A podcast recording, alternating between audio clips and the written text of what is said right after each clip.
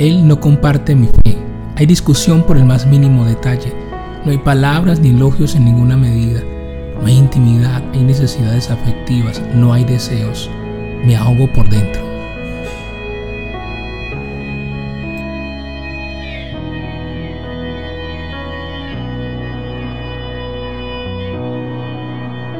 Hey, ¿qué tal? Yo soy Ferney Largo y te doy la bienvenida a mi podcast Una respuesta a tu problema. Te recuerdo que aquí escucharás historias y problemas de personas reales, personas de carne y hueso que nos escriben su problema. Y aquí en una respuesta a tu problema les damos consejos prácticos, directos, sin filtros acerca de lo que deben hacer. Hace algunos días alguien dijo basta y decidió escribirnos a nuestro WhatsApp una mujer valiente que se atrevió a contarnos su problema. Ella se identificó como Canela Romántica y esta es su historia. La historia de Canela Romántica vamos a leerla de nuestro WhatsApp que nos, ella nos escribió y ella nos cuenta eh, lo siguiente. Hola, tengo varios casos que necesito ayuda.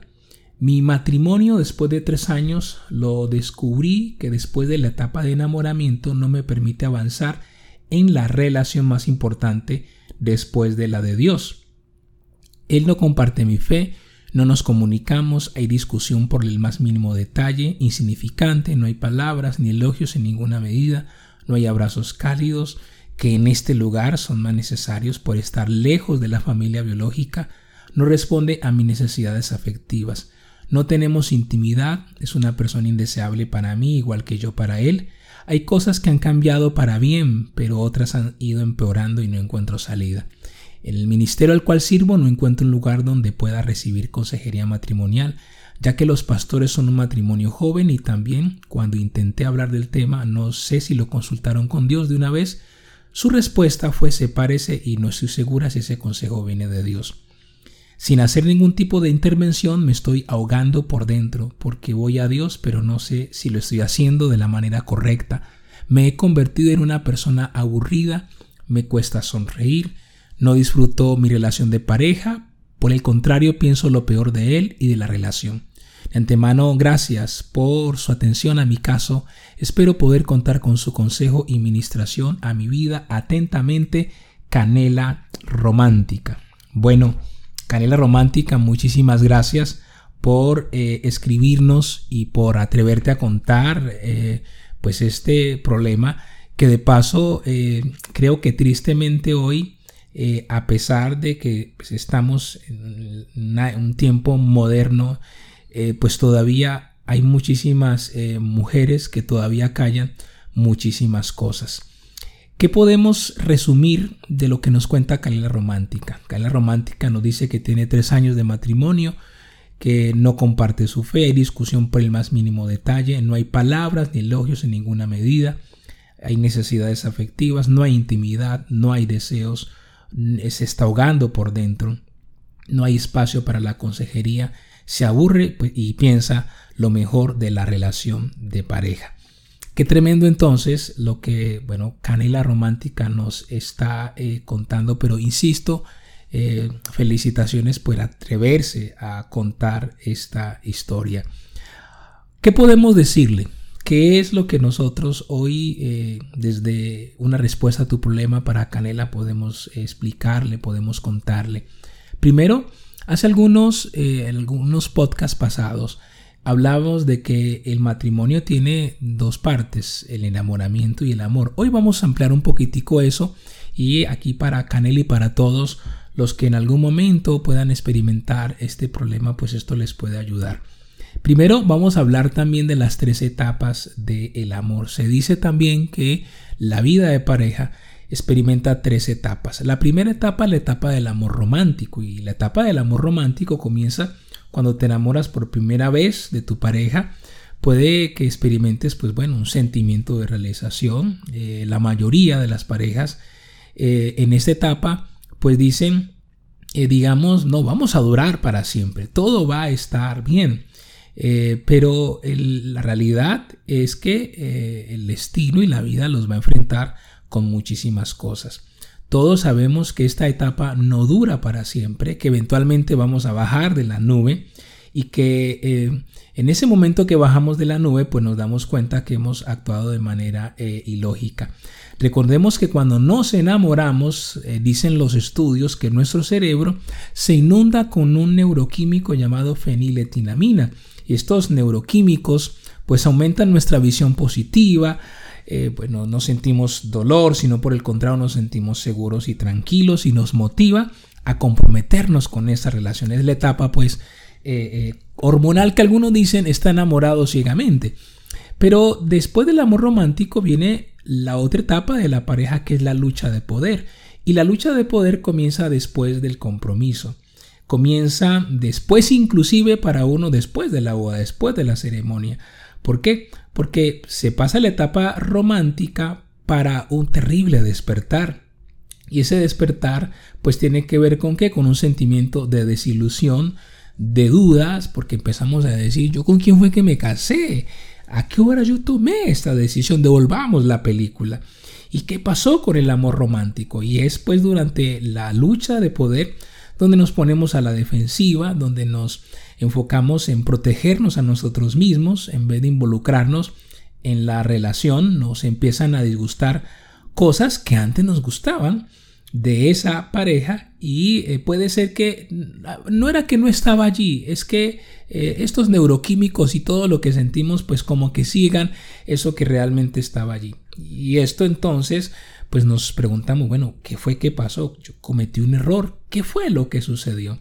Y es comprender definitivamente que pues todos los seres humanos eh, estamos eh, buscando alguien que nos ayude a ser mejor, que nos complete, pero nos damos cuenta que esa persona también tiene vacíos y sobre todo que esa persona va a presionar algunos botones en nuestra vida que va a hacer que aflore no solamente cosas buenas, sino algunas cosas que no nos disgustan. Y por eso la tercera etapa es la etapa del amor real, la etapa del amor eh, consciente. Y es una etapa eh, muy eh, delicada porque pues esa etapa definitivamente es una etapa que hace muchísimo daño en una, en una relación.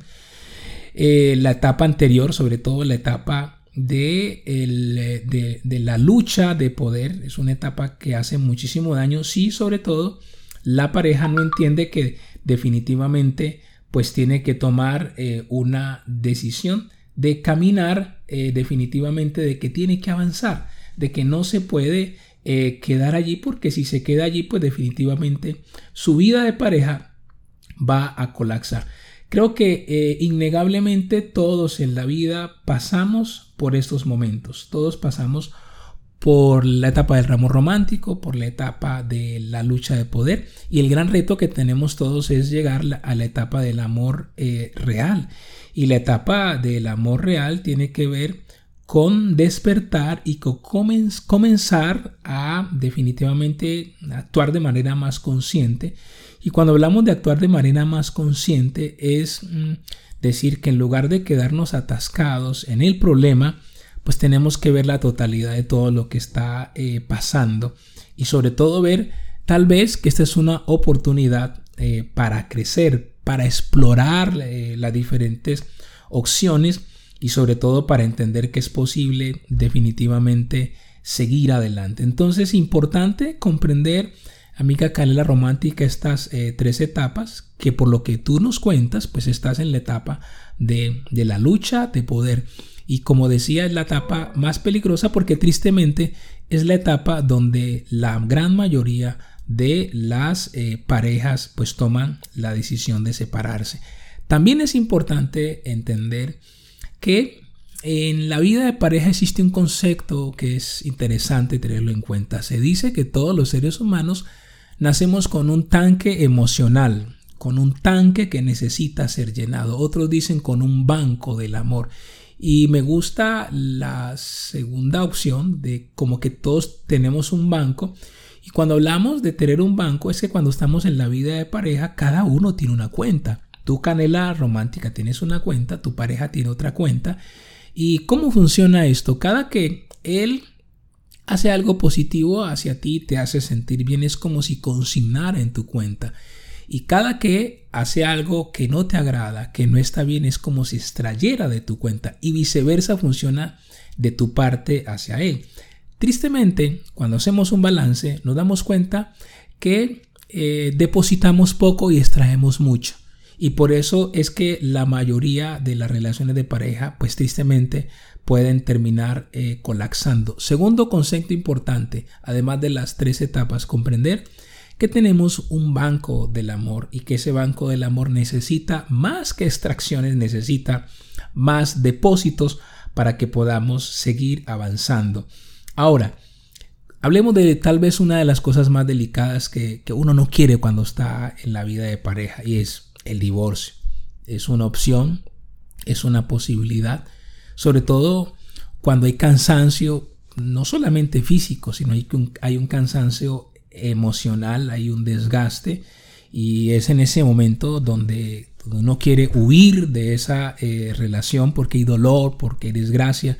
Tú nos decías, la Romántica, que, que sientes que te ahogas, que ya no, no, no, le encuentra sentido a lo que hay en la relación. Pero es muy importante y esto aplica de verdad para todas las parejas. Si tú también nos estás escuchando y te identificas con Canela Romántica y con lo que está viviendo, es importante hacerse las preguntas antes de tomar una decisión. Por ejemplo, como el divorcio. Preguntas Canela Romántica que te invito a que te las contestes eh, la soledad, no sé, de tu habitación en algún parque, en algún lugar, y las reflexiones. Primero, ¿qué hace feliz a tu cónyuge y qué has hecho para hacerle sentir feliz y para hacerle sentir importante? Eso es clave.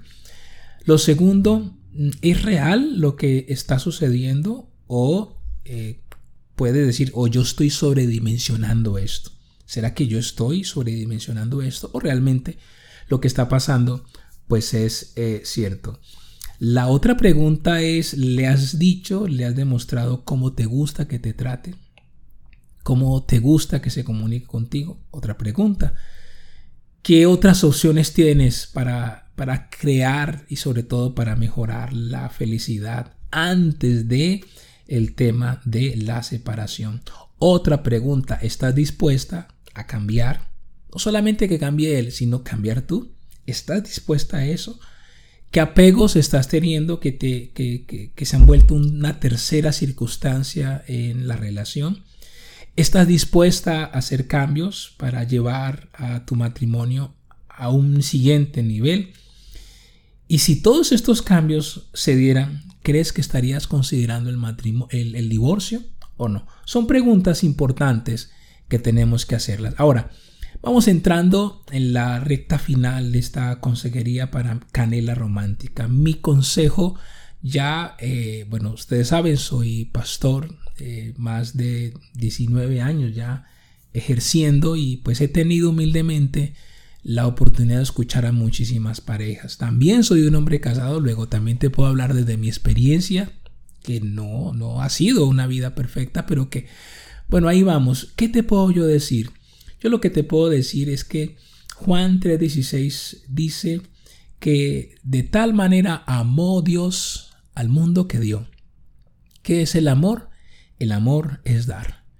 Una base importante en una relación para que las cosas funcionen es que tu pareja y tú estén dispuestos a dar, a darse tiempo, a dar comunicación, a dar detalles. Si no estamos dispuestos a eso, es muy difícil porque el amor es dar y por eso es importante aprender a negociar respecto de los proyectos de vida, lo que hay que dejar, lo de ser una sola carne, es muy importante lo de ser transparente. ¿Qué más te puedo decir? Busca ayuda, busca consejería.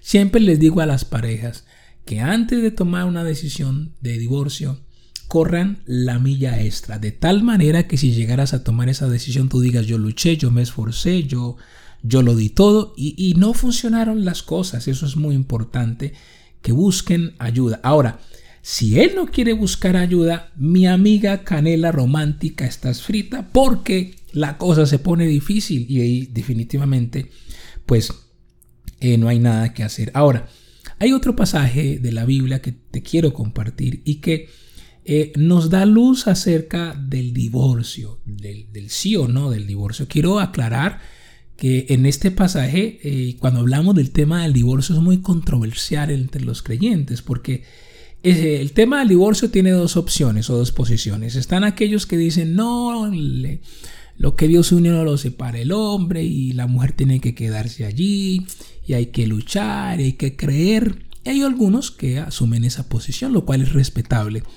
Esta otra posición, que es la que yo también eh, asumo, y es aquellos que creemos que hay que orar, que hay que pedirle a Dios, que hay que luchar, que hay que esforzarse, que Dios puede hacer un milagro, claro que sí, que hay que orar por la relación, pero, pero, y hay un pero y es lo siguiente, y es, pero también creo que una persona no puede dejar que la vida se le pase, en este caso una mujer, eh, al lado de un hombre que no evidencia cambios. ¿Por qué lo digo? Porque conozco de mujeres que se envejecieron, se envejecieron viviendo con un desgraciado, con un sinvergüenza. Se quedaron allí porque, bueno, es que yo me tengo que aguantar, porque hay que esperar. Se quedaron allí y la vida se les fue y el desgraciado no cambió. Y es en ese sentido donde creo yo que en ese caso, mujer, hay que correr por tu vida. ¿Y cuál es ese pasaje? Volviendo al pasaje que nos da luz sobre ese punto. Primera de Corintios 7 del 15 al 16. Primera de Corintios 7 del 15 al 16 dice así, pero si el incrédulo se separa, sepárese, pues no está el hermano o la hermana sujeto a servidumbre en semejante caso, sino que a paz nos llamó Dios. En otra versión dice, pero si el esposo o la esposa que no cree quiere separarse, dejen, de, dejen que se separe.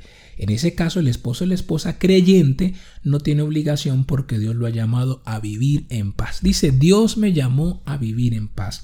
¿Y cuál es ese parámetro? Dice, si uno de los dos deja de creer, si no cree, no solamente es que no cree en Dios, sino que en algún momento deja de creer. Dejamos de creer. Cuando uno de los dos deja de creer, entonces la otra persona tiene que tomar una decisión. Voy a colocar un ejemplo exagerado. Estoy casado y mi esposa le da por convertirse e incursionar en la brujería. Salvo que ore y hay un milagro que puede pasar, ella dejó de creer para creer en otra cosa totalmente distinta. Definitivamente hay que tomar una decisión respecto de eso. Creo que es un pasaje que puede generar mucha controversia, que algunos podrán estar de acuerdo o no, pero este es nuestro eh, consejo. Por eso, entonces mi consejo final, eh, canela romántica, ora. Y en oración define un tiempo con Dios. En ese tiempo busca ayuda, pide a Dios señales, define un tiempo en tu relación, uno, dos, tres, seis meses, no sé, háblalo con Dios, clama a Dios, eh, busca ayuda en ese tiempo, pero si pasa el tiempo y la cosa se empeora y no hay cambios, mi amiga Canela Romántica, corre por tu vida, mujer. Huye de esa relación y no te sientas mal por tomar esa decisión.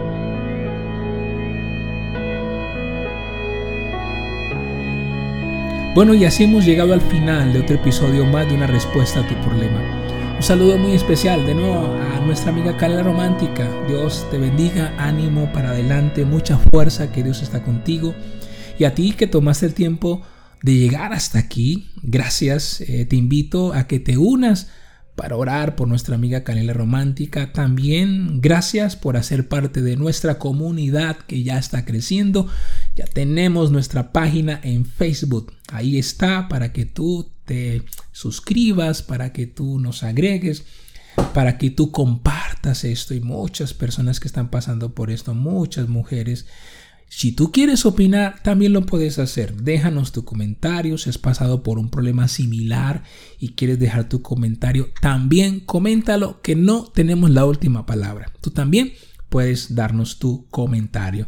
Recuerda que si tienes un problema y quieres un consejo, escríbenos desde cualquier parte del mundo a respuesta a tu problema gmail.com respuesta a tu problema gmail.com todo junto. O por WhatsApp nos puedes escribir al signo más 1 507 268 6726 signo más 1 507 268 6726 nos cuentas tu historia, tu problema, recuerda, recuerda que para cuidar tu privacidad y nos cuentes con libertad pues entonces usa por favor un pseudónimo, un alias, un apodo, no uses tu nombre.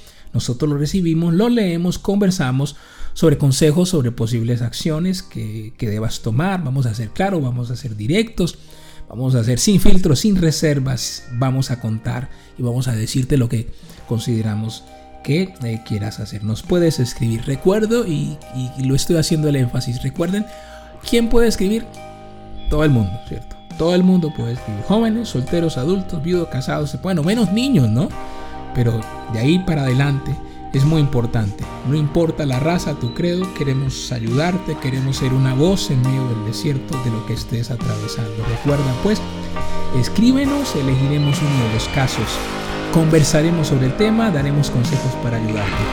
Nuestro lema es, no estás solo, habla, no te quedes callado.